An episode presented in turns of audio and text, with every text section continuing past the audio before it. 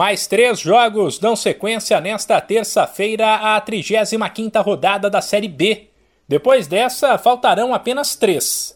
O destaque fica por conta do confronto direto contra o rebaixamento entre Cruzeiro e Brusque, que se enfrentam às nove e meia da noite, no horário de Brasília.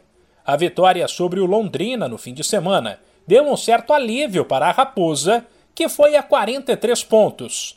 Porém, o Londrina, primeiro time do Z4, ainda está perto, com 38. Mesmo número do Brusque, que se mantém fora da zona da degola, pelos critérios de desempate. Por outro lado, uma vitória do Cruzeiro praticamente garante a permanência do time na segundona. Mais cedo, nesta terça, às sete da noite, tem Operário e Remo, Confiança e Náutico. Já na quarta-feira, o foco estará na luta pelo G4. Ainda na briga, o Guarani terá uma chance de se aproximar e precisa vencer fora o lanterna e já rebaixado Brasil de Pelotas. O duelo começa às sete da noite, enquanto às nove e meia serão mais três jogos.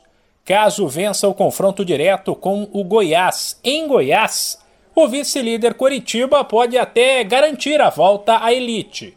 O CRB, que luta pelo G4, recebe o desesperado Londrina, primeiro time da zona de rebaixamento.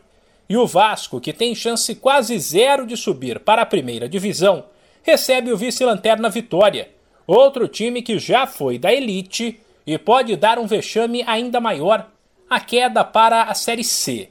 A rodada da segundona termina quinta-feira com duas partidas às sete da noite, Sampaio Correia e Vila Nova, Ponte Preta e Botafogo. De São Paulo, Humberto Ferretti.